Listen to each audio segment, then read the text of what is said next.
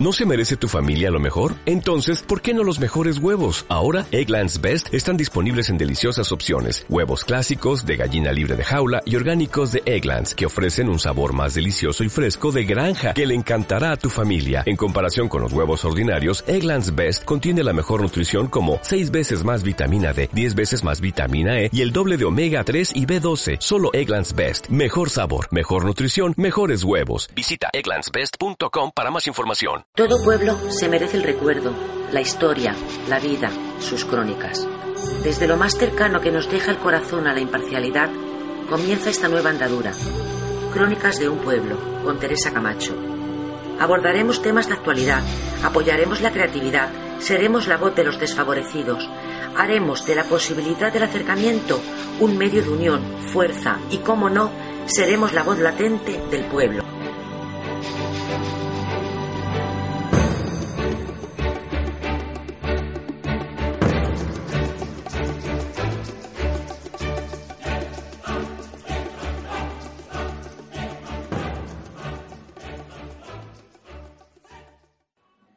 Buenos días, tardes o noches. No importa en qué momento me escuches, lo importante es que lo hagas. Empleamos los siguientes minutos en dar voz a un grupo de personas que a pesar de su diferencia, tanto de edad como de sexo, comparten una inquietud. Y confiemos en que les una una esperanza. Buenos días a todos y todas. Buenos días, Teresa. Vamos a ver, el desencanto. ¿Sería esta la palabra que define el sentir popular? No. Parte tampoco. ¿Cómo lo definiríais? Indignación. Frustración. Mm, un poquito de todo, sentimientos encontrados. Depende, porque tienen unas partes muy negativas y otras muy positivas. Defínemelas. La parte negativa, pues a la crisis, a lo que está pasando, a la corrupción, las guerras por aquí, guerras por allá, la supuesta caída del sistema y lo mal que está pasando a la gente por un lado y por otro lado pues, estoy detectando un cierto cambio de conciencia en la gente, que la gente está, en- bueno, pues, eh, si bien en pequeño nivel, pero cada vez lo veo cada vez más, la gente está volviendo a- al cooperativismo, al intentar ayudarse unos a otros, a vivir un poco como antes. ¿Compartís ese pensar? No. ¿Ese sentir? No. No, en absoluto. Definir. No, yo no lo comparto porque yo pienso que, bueno, sí puede haber grupos reducidos que se ayuden, siempre creo que han existido.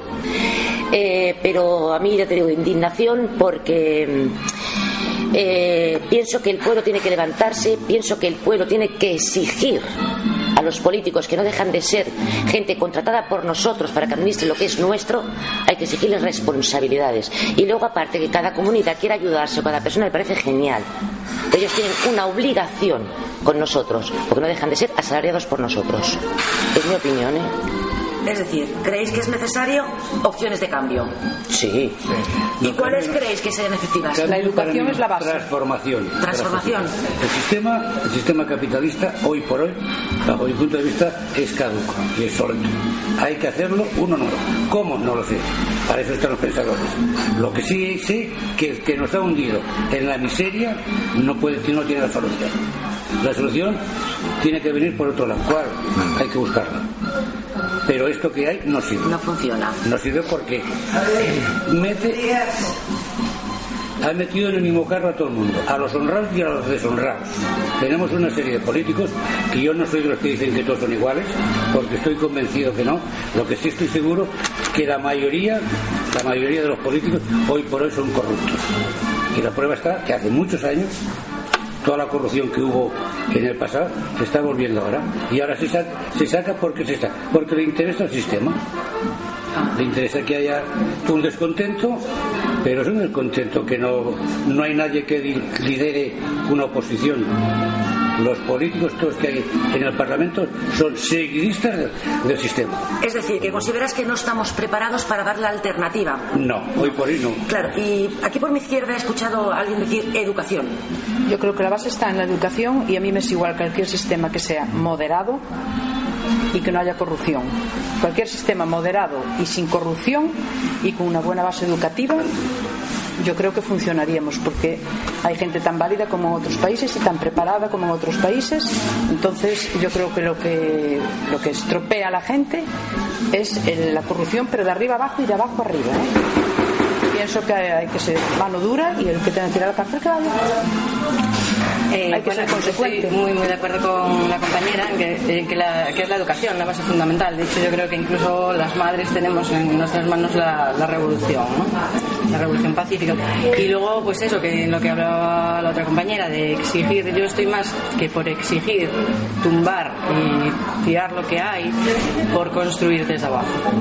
Sí, pero eh, vamos a ver, tumbar eh, un cambio radical puede ser a veces radical en el sistema de tumbar, así, de, de revolución. Si, si estuviéramos dispuestos a arreglar la corrupción de arriba abajo y de abajo arriba, se podría hacer el cambio mucho más suavemente. El problema es que no El interesa. pueblo está dispuesto, lo que no están dispuestos son los corruptos, son los que tienen ahora mismo el poder. Entonces, la única manera para mí, a Bueno, los que tienen el poder, de quitarles el poder es dejarlos ellos solos y mandarnos nosotros nuestro propio sistema desde abajo.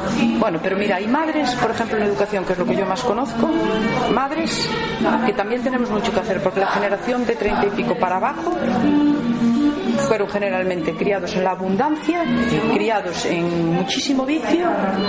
Entonces, esos niños que ahora son niños están educados por esas familias. Y eso es muy difícil de volver atrás así de repente sin una gran concienciación. ¿eh? Claro, y aparte que no, no Porque hay, al confort no hay, sube nos subimos todos. no hay educación política en esta vez, no lo hay. desde No, ahí estoy de acuerdo ese es el problema.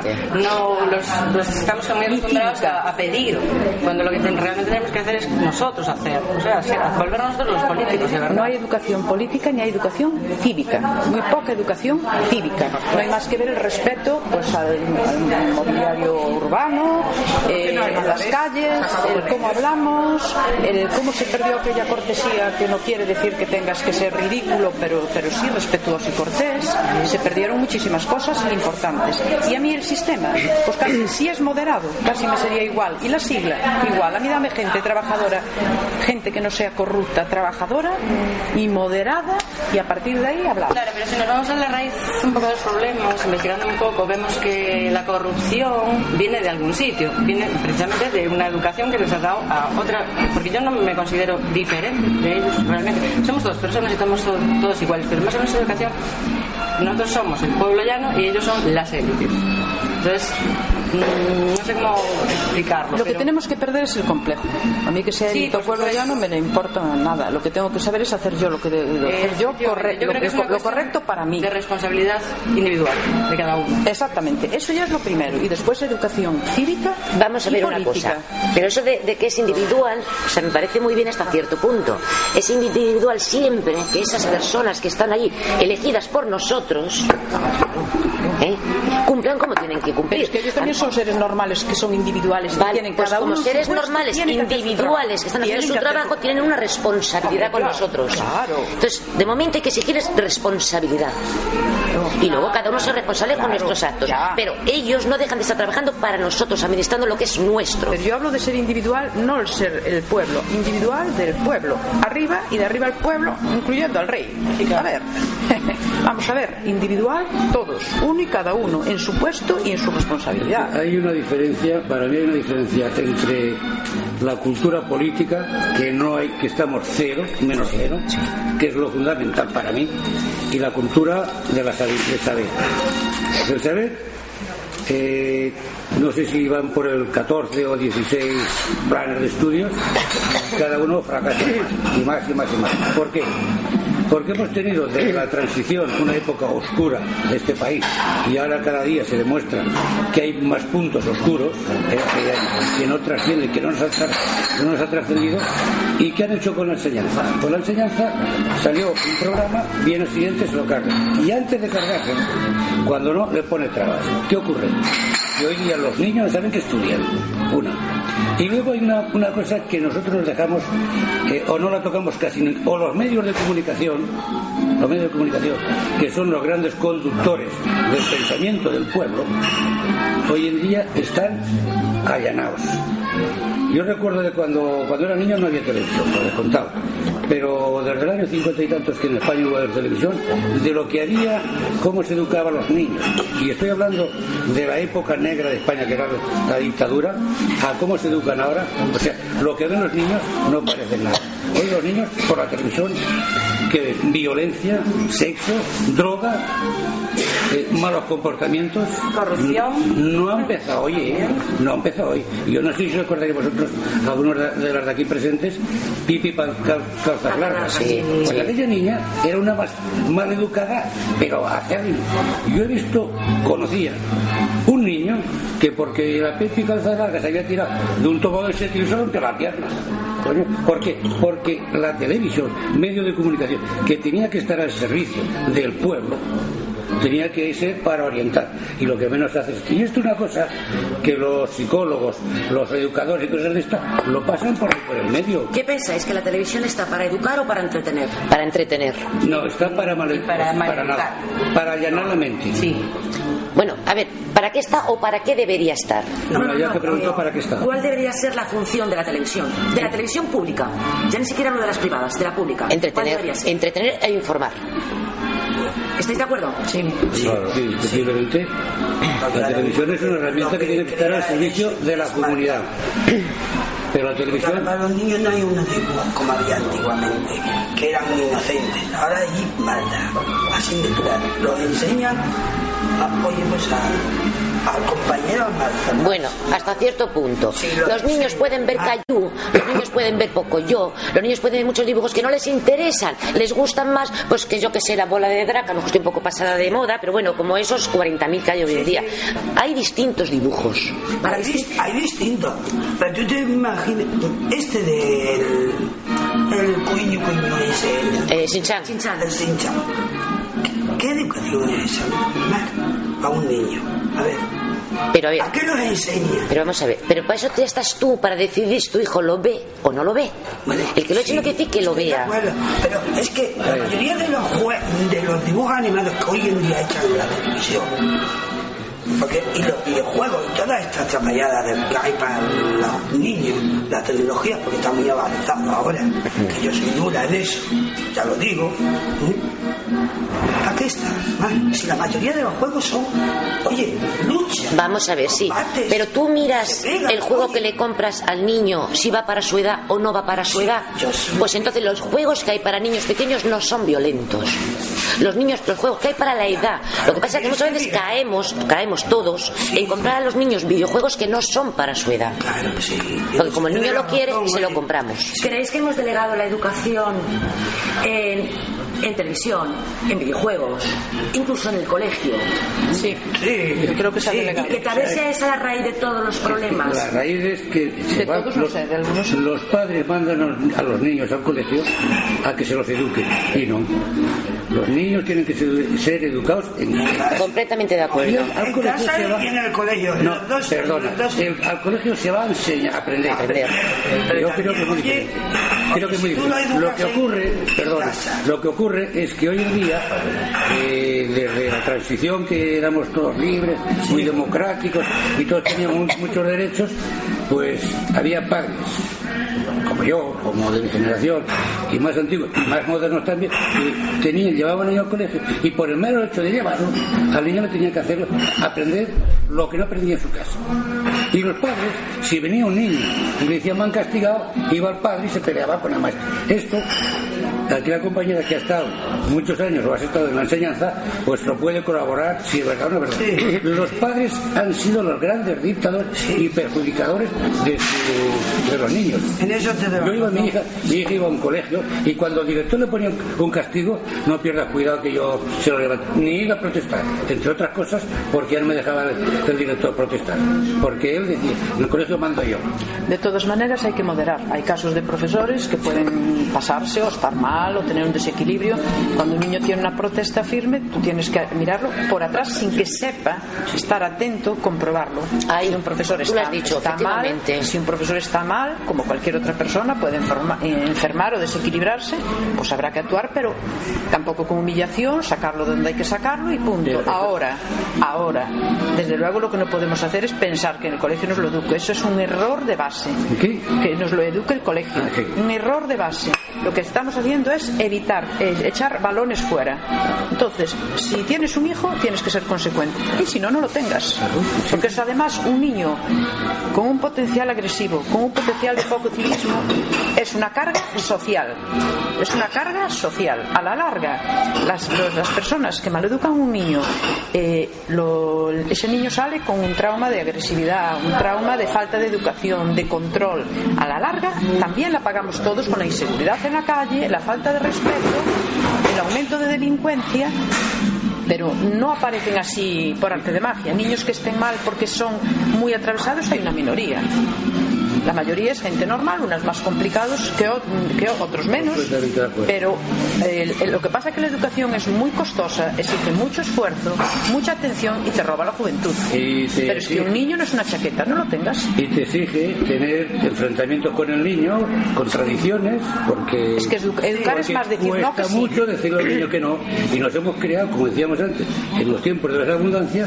Y una cosa que para mí era fundamental, que en la época de mi hija, de mi hija de treinta y tantos años, pues el 90%, al menos donde yo viví en Barcelona, pues en su casa había por dos, tres televisiones ya.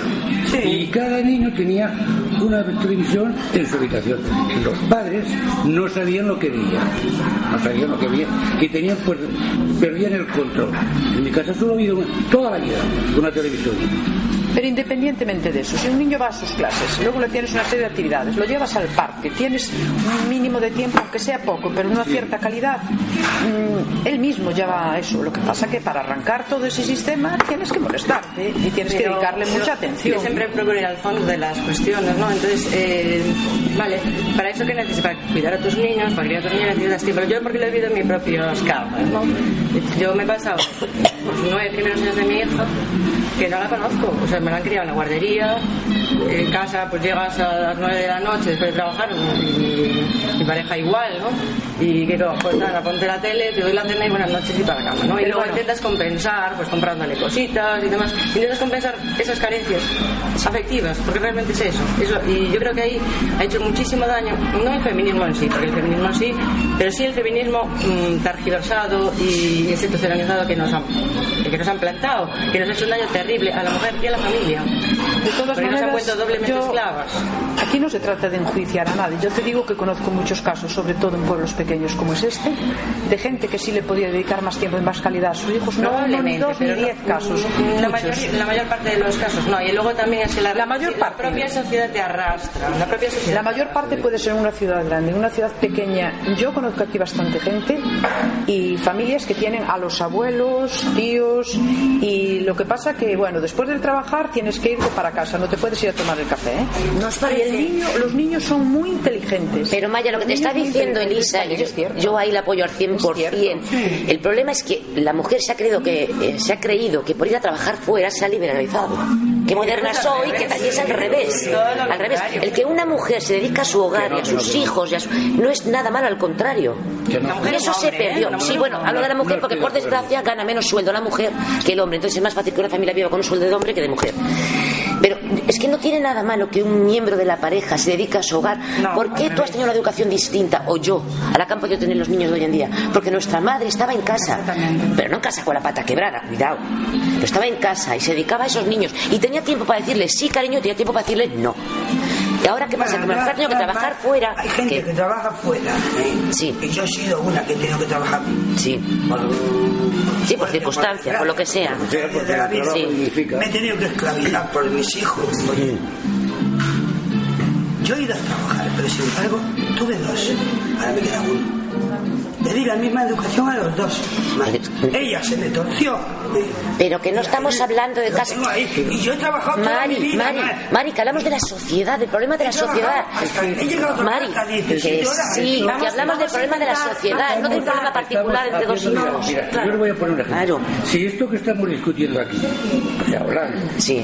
entre amigos, lo hiciéramos con frecuencia, veríais que el- el- la conversación que mantenemos no sería la misma, porque nos queremos interrumpir, nos queremos cada ser, llevar cada uno su punto personal. El punto personal para mí se lleva cuando puede ser significativo de algo. Ahora, yo he trabajado toda mi vida, mi mujer ha trabajado toda mi vida, y la hija la hemos mantenido, y me la ha querido mi suegra los primeros años, y yo feliz, mi suegra feliz y la niña feliz, porque no ha tenido traumas. Ahora, eh, cuando no estamos acostumbrados a hablar, queremos explicar nuestro problema personal y la sociedad o los niños o esto, el trabajo no es, no es un tema personal. Hay que hacerlo colectividad. Y yo la colectividad, volviendo al tema de la enseñanza, para mí ha sido un fracaso, un, completo, un completamente, o sea, un completo fracaso del sistema, porque no le interesa a los pensantes, los pensantes no son cuatro políticos que hay, no, no. Hay gente que piensa de mucho más arriba, que no le interesa que la cultura vaya para el pueblo. Y hoy en día se les ha escapado porque hay hijos de obreros, hijos de obreros que están tan preparados o más como pueden estar los señores del Opus Dei o los de Compañía de Jesús, que son los que controlan de el, sistema de enseñanza en este país. Entonces, yo considero que esto que se habla aquí, si lo hiciéramos una experiencia cada mes y hablar de lo que queramos, Sí. entenderíamos que cambiaríamos el pensamiento. Y yo creo que es importante. Que hoy en día estamos. Falta comunicación. Falta comunicación entre los mayores, cuanto más entre los niños.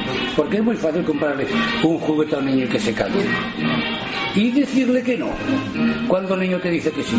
Lo difícil es que el niño sepa que tú tienes, que tienes el poder y que no se lo quieres dar. Pero no se lo quieres dar. Tienes que explicarle por qué, por qué no se lo quieres dar. Y el niño, seguramente la primera vez, no lo entenderá y la segunda tampoco. Pero llegará un momento que el niño se dará cuenta. Manuel. Y eso es lo difícil. Eh, ¿El adulto tiene el poder o tiene la experiencia? Yo creo que tiene, yo creo que tiene el poder mal empleado. Me refiero en relación niño-adulto. Cuando tú le dices no a un niño, ¿es porque tienes el poder o porque tienes la experiencia? Tienes que tener las dos cosas. Tienes que tener el poder y la experiencia, pero la experiencia tienes que explicarle al niño y hacérselo comprender por qué le dices no. Pero estamos viendo que el tener el poder es peligroso. Siempre, a ver, poder es peligroso entre un niño y un adulto. eh, seguro que poder lo tiene todo el adulto. Joder. Ahora, raciocinio, según qué preguntas haga niño, tendrá que contestarle de una forma o de otra, porque no es el no por el no. Los niños, la primera vez le puedes decir el no por el no, pero cuando te vuelvan a decir otra por qué, tiene otra, otra respuesta. Claro, la experiencia. La-. Si os parece, continuamos y avanzamos un poco. Hay un tema que me preocupa mucho y que me gustaría que me dijerais cómo lo vivís. ¿Cómo vive una mujer el paro? Una mujer parada de larga duración, una mujer que pasa de los 40. ¿Cómo afronta el desempleo? Pues lo afronta fatal, deses- con desesperación. Primero, porque si en su casa no hay ningún tipo de ningún tipo de ingreso, nada más que el de ella, si vive sola, por la circunstancia que sea, fatal. Fatal porque tiene que hacer frente a gastos y tiene que, que cubrirlos como sea y prescindir de lo que sea. Y entonces, pues es desesperante. ¿Alguna opinión más? Sí, yo tengo la misma opinión que ella en la parte negativa, pero también quiero comentar la parte positiva, que es que tengo más tiempo para estar con mi familia, que tengo más tiempo para, bueno, pues para llevar a, a- a práctica mis ideas, y tengo más tiempo para pensar, y tengo más tiempo para construir. Esa es la parte positiva. La negativa, claro, es la desesperación. Claro, pero si no tienes un plato No que tienes llevarle ingresos, a comer a tu hija a la Pero boca, bueno, que también tiene su, para mí su parte positiva. De hecho, yo estoy más feliz ahora de habiendo estado pasando de ahí desesperada, estoy mm, psicológicamente mejor, más feliz y más entera y, me encuentro mejor conmigo misma ahora, después de llevar un montón de tiempo en el paro, que, que cuando estaba trabajando de sol a sol y que sí, que tenías tus ingresos y que un mes de vacaciones de Tenerife, pero yo no era ni feliz ni mucho menos, al revés, estaba amargadísima. Puede ser entonces que no dependa tanto del paro como a veces si trabajamos nos tengamos que parar a pensar. Yo creo que lo que no nos paramos es a pensar. Entonces, a partir de ahí, una persona que a veces no piensa, porque mira, tú estás diciendo que te encontraste, que te realizaste, que estás más equilibrada, mejor. Pero tú con los ingresos que tenías, si a lo mejor piensas y dices, ah, pero renuncio a esto y hago un ahorro, ah, renuncio a esto y aunque un día a la semana voy a esta formación, o renuncio a esto y una hora que tengo en la semana, como me lo puedo pagar, llevo a mi hija, que es, volvemos a lo de los niños de atrás. ¿Qué pasa? Que a veces no es la cantidad, la calidad. Un niño entiende perfectamente cuando sus padres tienen que trabajar 15 horas que no lo pueden entender. Los niños son más inteligentes de lo que nos creemos. ¿eh? Yo te diré que de mi experiencia he pasado de valorar el dinero, que ahora para mí el dinero, pues la verdad, tiene muy poco valor, simplemente es necesario, porque es necesario, porque te arrastra la sociedad y porque tiene que ser necesario, pero para mí no tiene ningún valor. Para mí lo que tiene verdadero valor es el tiempo. Pues entonces El volvemos que lo que no falla es la, el, tenemos que cambiar el concepto del tiempo es oro por el tiempo es arte. Entonces, es que entonces me estás dando la razón. Lo que falla es la educación y el regular. Por ejemplo, volvemos a lo de las madres. Aquí tenemos un teníamos un mercado laboral muy rígido. Había muy pocas opciones para que una madre trabajara media jornada. Pero trabajando media jornada puedes perfectamente, si te quieres sacrificar un poco, ¿eh? llevar la educación de tus hijos, sobre todo en pueblos o ciudades pequeñas. No hablo ya en grandes ciudades, que eso es matador. Bien, pero como tampoco no había flexibilidad, y aunque hubo gente que tuvo la oportunidad en empresas estables, quería, eligió el dinero. Eligió también el dinero. No se paró a pensar ni a formarse. En muchos casos. A ver, me parece que no estamos contestando lo que, o sea, se está contestando perdona. lo que no ha preguntado. Claro, perdona un momento porque yo he preguntado Claro. desde el punto de vista Claro. femenino para de la. Claro, o sea, 45 claro, años. efectivamente, se está contestando a lo que ella no ha preguntado. La única que ha contestado ha sido Tere. Eh, yo llevo parada muchísimos años, en parte también porque he querido, llegué aquí con 37, me dijeron que era mayor y tampoco me esforcé mucho más. Pero bueno, eh, la contestación es que una mujer mayor de 40 años que tiene la desgracia de entrar en el paro, entra en una espiral en la que su vida laboral se ha acabado. Y como tengas que depender de ti misma, que es el caso que comentaba una compañera, estás hundida. O sea, no me vale decir, no, es que yo ahora me siento más realizada o menos realizada porque voy viviendo. No, el problema es una mujer a partir de 40 años que se encuentra en el paro, ¿qué salida tiene? Por desgracia, hoy en día, ninguna. Ninguna. Eso hay que solucionarlo. Y luego que decida una si quiere o no quiere trabajar, si le compensa o no le compensa trabajar. Eso es aparte. Pero que tenga la oportunidad, que hoy en día no se tiene. Y desde el punto de vista masculino, Pues más o menos lo mismo lo que está diciendo, pero como dice la compañera, eh, estaría bien o sea, estar en paro por gusto, no por eh, no a la fuerza, ¿no? Eh, la verdad es que está muy mal, muy mal. eh, y no ves salida, bueno, luego las salidas que encuentras estando en esta situación que estamos, la empresa que hay, un por encima no te paga, o sea que en la situación desquiciada, se podría decir, menos mal que yo que sé, pues, la gente que, que te apoya y tal, pues puede ser, pero si no, muy mal, muy mal. Pero yo creo que hay derecho. Que esta gente que se mata a trabajar autónomo, que queden, se, hacen horas para ganar dinero para traer para casa y encima tú no puedas hacer nada y se queden con el dinero de ellos. No te hablando de, de mil ni de dos mil euros, ¿eh? A veces te estamos hablando hasta de, de, de millones de pesetas. bueno, pero Y tú no puedes atacar a eh, no mezclemos temas. Un tema es el fraude Entonces, y otro tema es el que a paro. lo que dije al principio. Habrá que, tra- habrá que transformar esta sociedad, este sistema capitalista Sí. que ha fracasado. Porque no hay derecho que un tío, oye, se quede con el sudor de una persona que lo ha trabajado. Pero mirad. ¿eh? Y no hay nada que hacerle.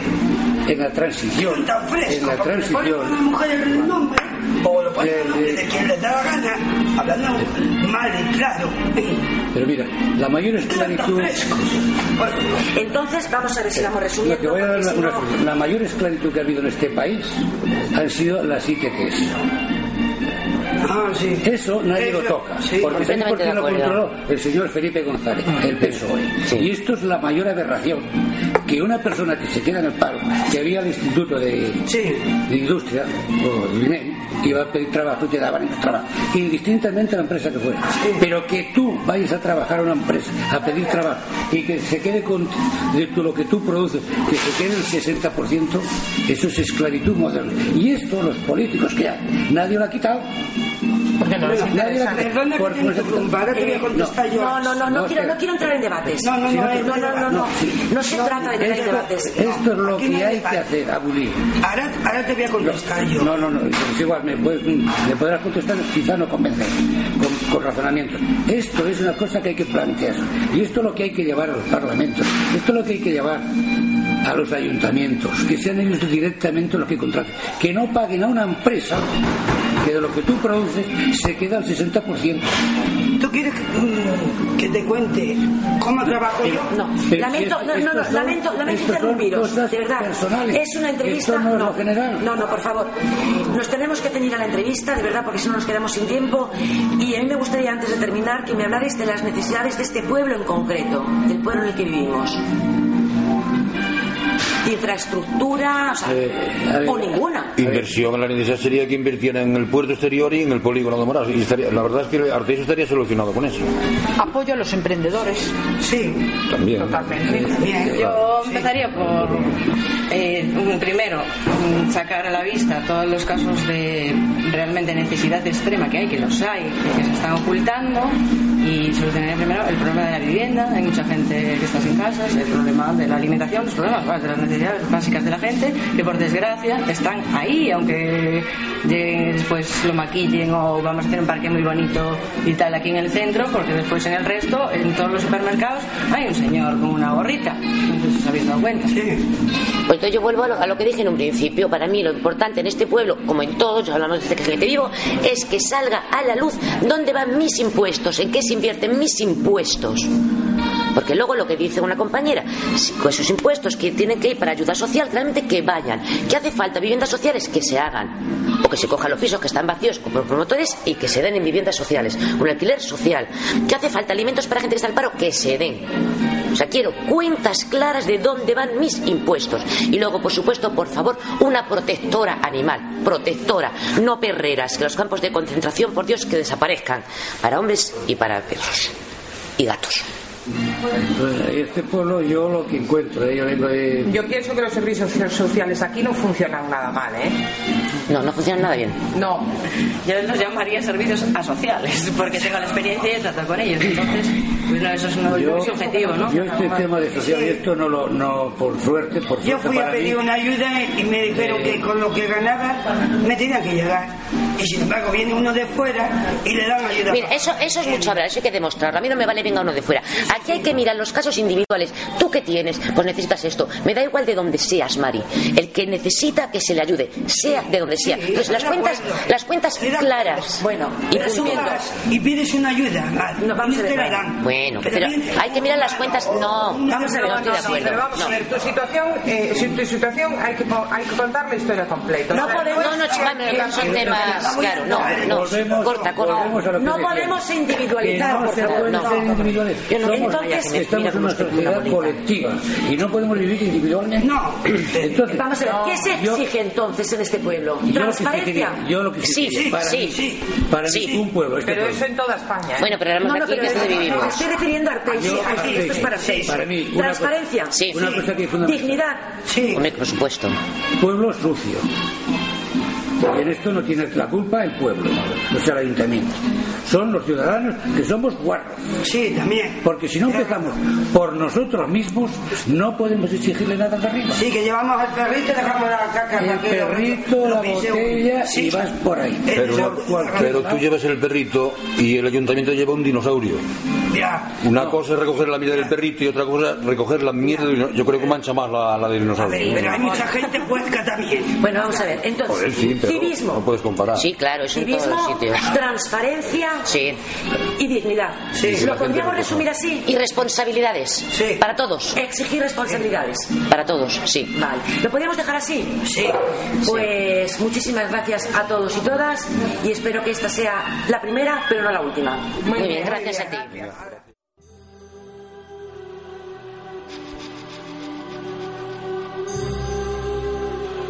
Todo pueblo se merece el recuerdo, la historia, la vida, sus crónicas.